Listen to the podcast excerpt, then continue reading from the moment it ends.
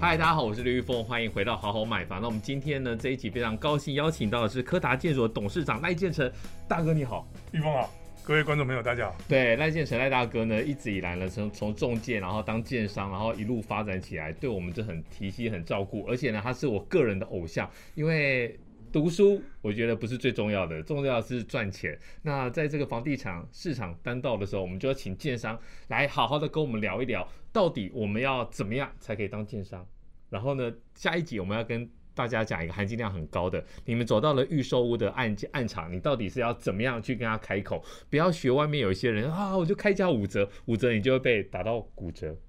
对，然后后面呢就把你赶出去。好，大哥，你先跟我们讲一下，你怎么会进入到房地产的市场里面，然后最后是怎么样一步一步危机入市，然后最后变成大奸商？呃，我想其实跟观众朋友分享，我来自于一个非常平凡的家庭，我出生于在这个新庄的这个菜市场，是那我是菜市场的孩子，新庄福大那边吗？啊还在是接这近个上新庄，在棒球场旁边，对对对对对，棒球场旁边有个联邦菜市场，是那我在那里长大。是对，呃，我我我从小到大印象中哦，因为我们家是做那个家庭五金行的。嗯，所以我们我从小我记得从幼儿园开始吧，幼儿园、国小就开始帮家里进货啦、补货啦，哦，卖家里的花瓶啊、桌巾啊、锅碗瓢盆啊。哦，从小在家里就是一直在做这些事情，嗯所以我想应该也是因为这样的关系，从小就养成了做生意的敏。呃跟感度，诶也对啦，然后最最主要是不不怕生，嗯，那也也长期的养成喜欢跟人对话，喜欢跟人交流。那透过在做生意的过程当中，好像变成我生活中的一部分，是，所以我就从小就一直在做做做生意，然后跟人接触，所以所以这个是我的童年的一个一个回忆哦。那我想应该也是这样的关系，让我持续在在成长的过程当中，我就呃参与了。我我我我其实书念的不太好，我在念专科的时候就有加入了那个康复性质的社团，康复社。呃，康普社那康复社就是可以带团，我就一天去想要带那个领队费哦，是一天就一百块是去带那个救国团民的国领队？几年啊？一百块，那个时候是多还是少？呃，算少，算算少，少。民国九十六年的时候九，十六年，一个小时一百还是一天一百？一天呐、一天一小时一100百，一天一百，从对从一天一百开始，因为一开始比较菜嘛，对，所以一天一百去带团，然后表现的不错之后呢，那个那个救国团就会帮你加薪，哦，嗯加到三百，一天三百，是啊，一天五百，啊，慢慢加加加加到一千，哦，，加到一千五，哎呦，最多我加到一千五的哦，那很厉害，那我就觉得，哎，那不错啊，带团又可以服务人群，那跟我小时候的逻辑很像，服务人群，然后又可以带团，又可以赚钱，我觉得，哎，这是一个这是一门生意哦，是所以我就持续在做。那一直到了民国九十二年，就是 SARS 的时候，SARS 的时候，我呃哦那时候呃全台湾都很惨，对，所以那个时候就让我开启我的创业之路。我想说，嗯，那如果不景气的时候来创业，对这样做的人比较少啊，这样哦，这个是逆向思考哎，对，做的人比较少嘛，对你就不会死嘛。 哦，竞争也比较少，所以那个时候呢，我就成立了活动企划公司。嗯，活动企划公司就是现在大家在讲的公关公司了。对，好，那我们就主要就是培养领队，然后去办一些演唱会啊、家庭日啊，嗯，国小、国中、高中的毕业旅行啊，我就来办这个东西。在民国九十二年的时候，那是我那个时候是我二十二岁，我就开创二了第十一个二公岁司。你就创业，对，二十二岁我就开公司。对，因为我我不爱读书啊，书读的很烂的啊小时候就喜欢做生意，对，跟小时候的背景很像。嗯，然后，然后再加上我们那个五金行哦，全年无休，就是连过年的期间哦，大年初一、大年初二，大家来采买年货啦，嗯，买锅子啊，回去娘家，所以我们都全年无休，是也习惯了，觉得本来就不应该休息啊，所以我我就养成这样的习惯，在我创业的过程，我就一到日都一直在打拼，一到日都在带团啊、排团这样子。好嗯，那是民国九十二年，那一直做做做做到民国九十七年，就是二零零八金融海啸的时候，我就觉那得。公司还好吗？通常到二零零八我们就要讲，那那公司还好吗，对，OK OK，还对维持到那那个阶段了。哦，我知道那个阶段想想说，哎，那我机会又来了，因为我就接触了很多那个大型公司的员工旅游，我们对出领队来帮他带团。哦，你就帮他们规划活动，然后你们出领队，对，一开始这样，然后带带带带到民国九十七年。二零零八金融海啸的时候，我就发现，哎，我机会好像又来了，嗯，因为全台湾经济不景气嘛。对那我就觉得，嗯，那我应该还要再更往上一层楼。是那所以那个时候呢，我就成立了旅行社，我就开了旅行社。哇，啊，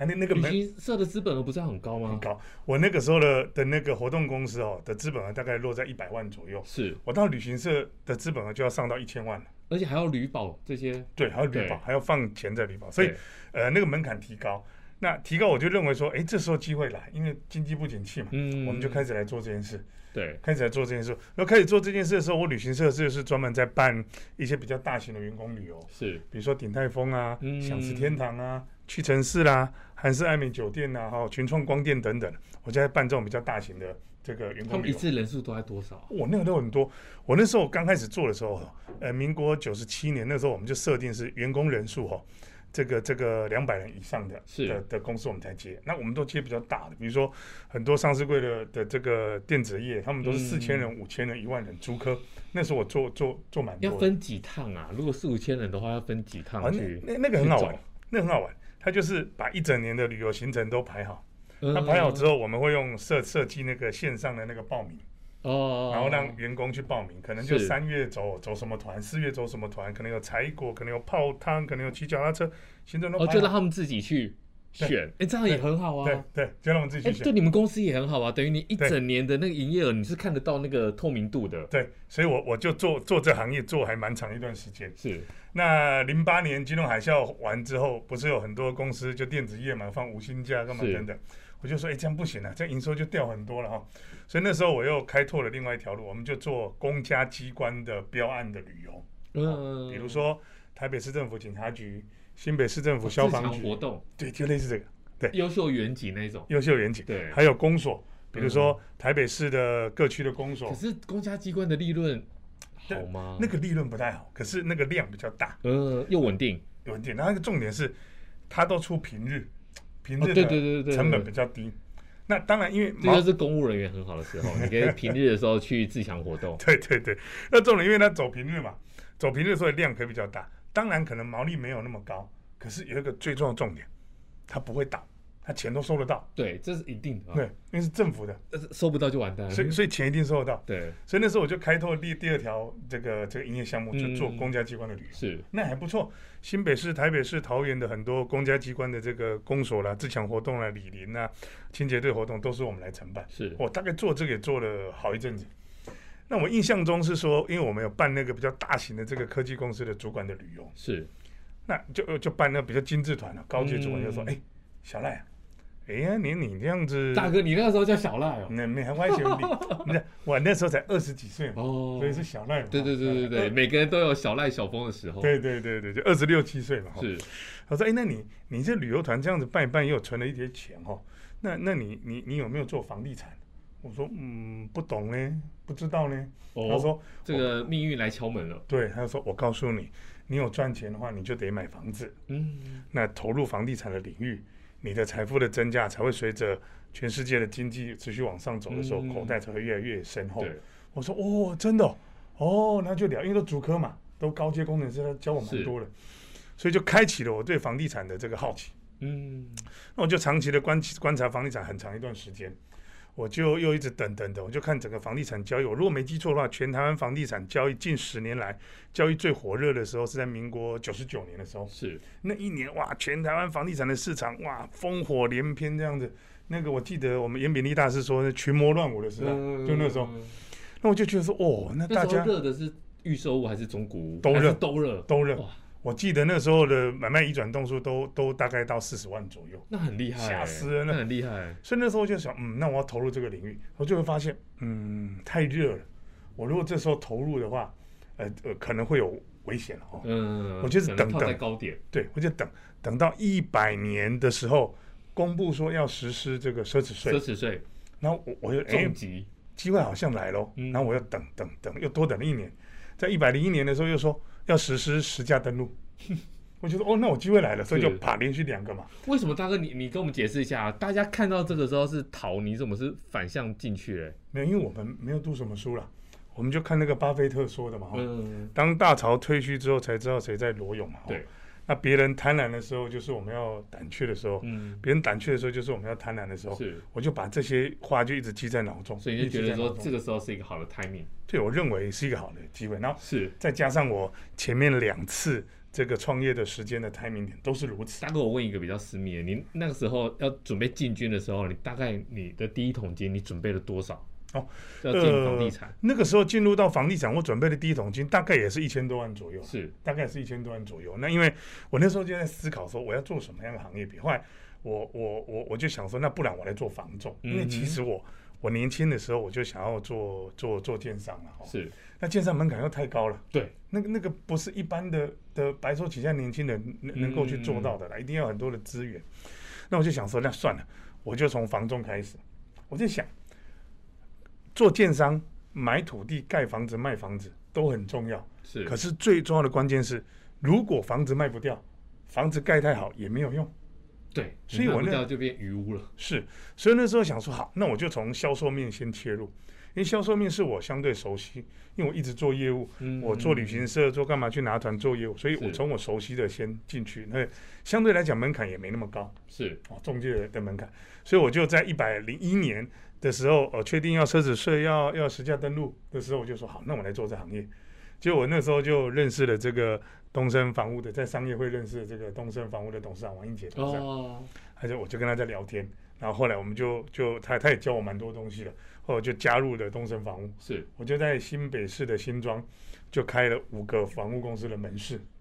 大哥这不对啊，一般的是先从店头的房仲做起，对，然后呢再去加盟。对当当店东，对你怎么直接就砸钱下去？那你那时候，你那时候没有人跟你讲说你你你到底会不会卖房子啊？对，没错，很多人都这样子想。对，那我在想说，因为我我我九十二年就创业，九十八年、九十七年创业了，我就已经当老板当当这么多年是了哦。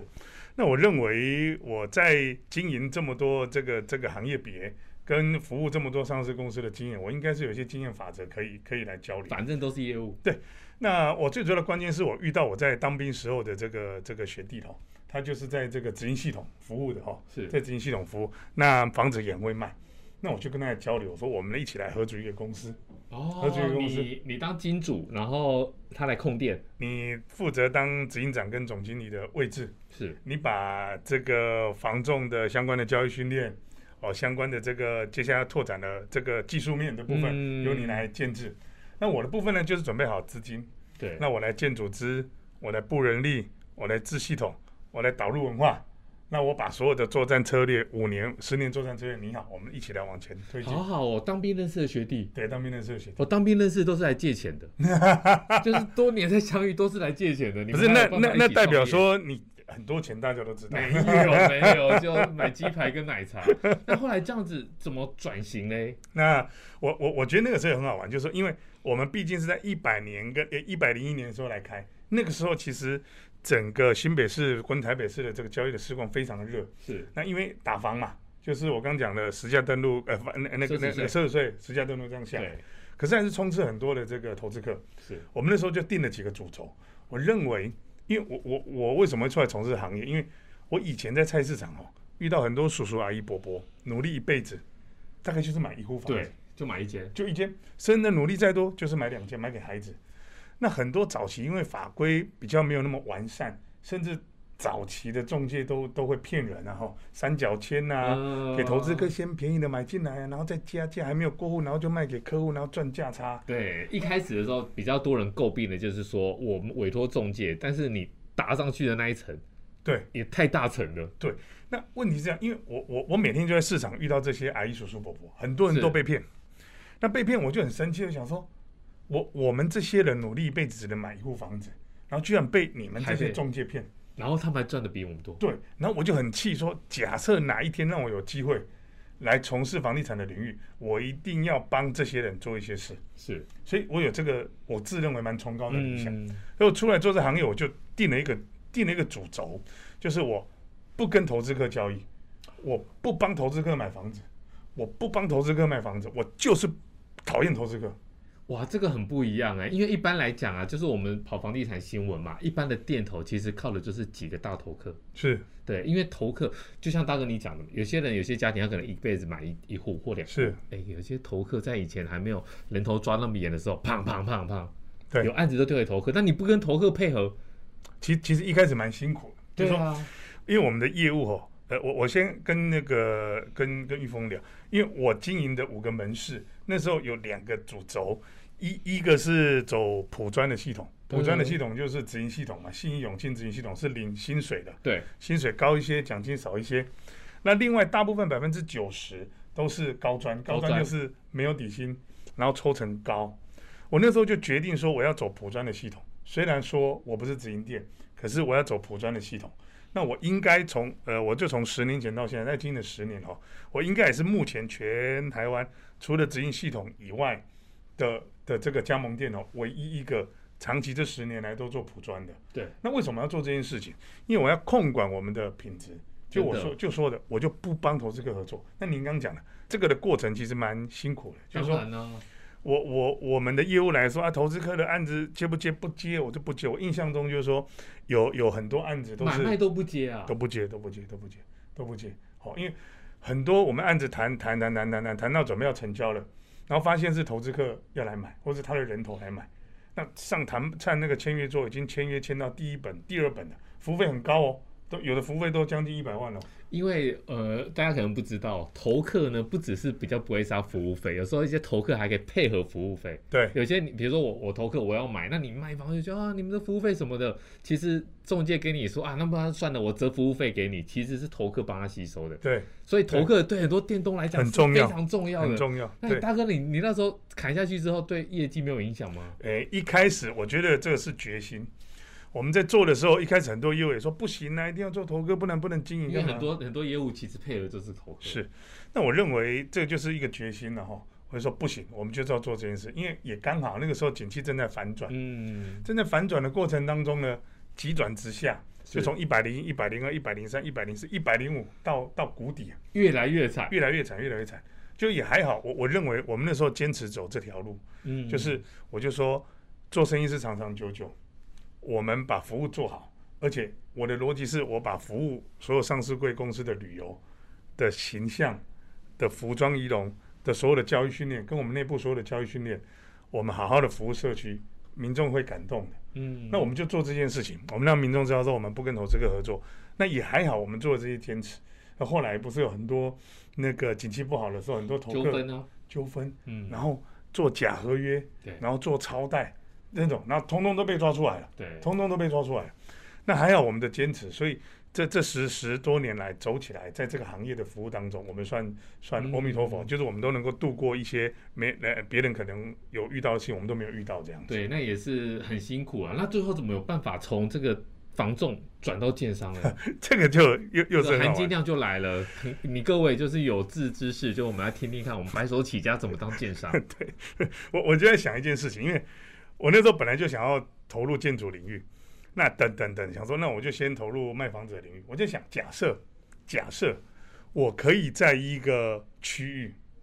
然后生根，然后可以在一个的品牌，在新北市，比如说卖房子都可以第一名， 的情况之下嗯那就代表我们是经得起市场的考验。对然，后再加上我们是从一百到一百零一路到一百零五都是不好的情况之下，第一个能活下来。对，第二也个打没有好根基 了。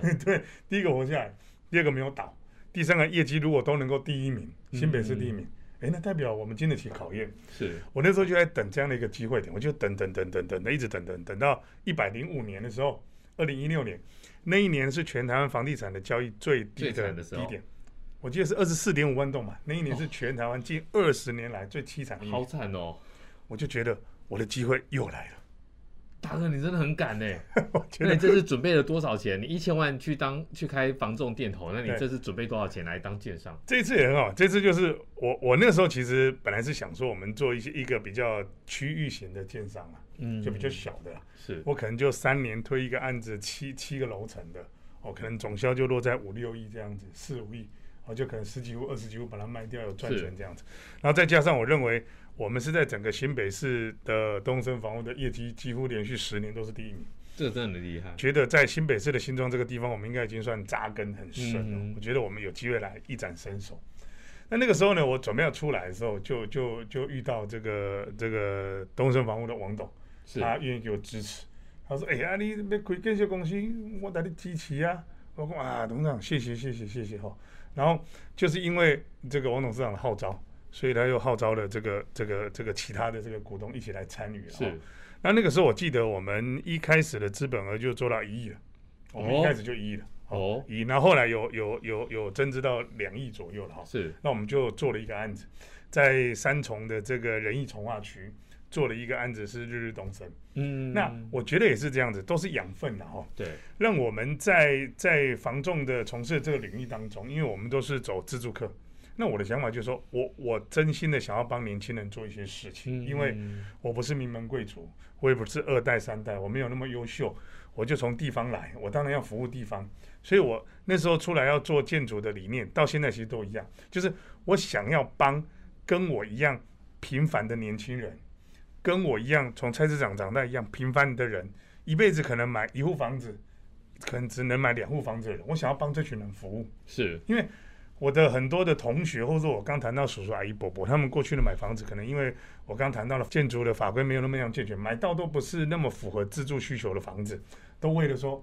啊的安利那修啊，对啊不便崩宜溃啊了，我对只能买得起这而个且有房时子，候大家不知道功法、啊，对对，然后觉得啊不要紧啊，反正就便宜啊就买了，那买了之后就买到漏水啦，嗯结构系统没有很完善呐、那外观就是很普通啊，就是住了就觉得好像只有安身立命对的这件事情。我想说，建筑不应该是只有这个样子。是，建筑不应该是只有服务权贵豪宅，嗯，年轻人买一户房子、两户房子的人也应该可以享有一样的权利。所以我就想一件事情说如果我除了做除了从事建筑业，我能够做什么？我想好，那我要帮年轻人做事，我要帮年轻人做哪些事？我要把台北市每一年所评比的前十大豪宅，一栋一栋的盖回新北市，哦，一栋一栋的让年向轻豪人宅致敬，那我想让年轻人用自住客能够买到的价格，就能够买到台北市每一年评比前四大豪宅的品质。然后我认为你这那时样候你那时候看的是哪一个？你觉得尬？很多呢。我年轻的时候摩托车骑着，骑骑骑骑骑到新义计划区，看到那个国美建设的案子哦，哇，国美艺术馆，哇，好漂亮哦，国美美术馆好漂亮哦。国美真的很厉害，现在现在你去忠孝东路那个五段那边进去，其实国美那几栋还是真的是超厉害真的是很漂亮啊！，那离我们很遥远嘛，那一对户都好几亿嘛，这离我们很遥远啊。我骑摩托车，我我我就跟我同事、我朋友讲说，哇，好漂亮哦。他 说， 那个一户都一两亿，你是买得起？我说哦哦，有道理，我现就在起可来以了啦，小赖变 变赖老多赖了，对了对 变对，老现赖在了可以。可是这样子会有个问题啊，第一个功法，第二个这些料钱怎么弄嘞？所以我们就我们我我我做的案子就就很好玩，就是说，呃，这几年我们大概陆陆续，等于是说这三年半到四年了哈，我们的这个团队，不管是用东升的这个这个公司推案，或者是我后后面又跟这个海月合作合作的一个海盐建筑的推案，或是我现在正在推的这个这个柯达的案子哦。我们这三年多到四年来，大概累积推了大概将近一百亿的案子，一百亿的案子，总销一百亿也对，算大了，接近一百亿了，还不到接近，我都讲接近一百亿哦对。，那这一百亿的这个房子当中，我们都大概有几个主轴，就是我刚谈到，我想要把台北市评比的前十大豪宅一栋一嗯栋的盖回新北市。我想让年轻人买房子，不是只有买到自住的需求，也住得很有尊荣感，对，也住得很有这个这个自信，这个很棒，真的打动人心。然后开心的让年轻人说：“哎，我我来我来帮你们做事。嗯所以我从很多地方看，我从第一个建筑的外观来，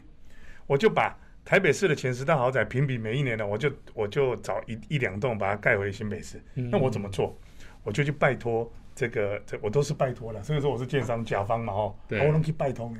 我能去拜拜拜托哦，这个这个建筑师，我说建筑师，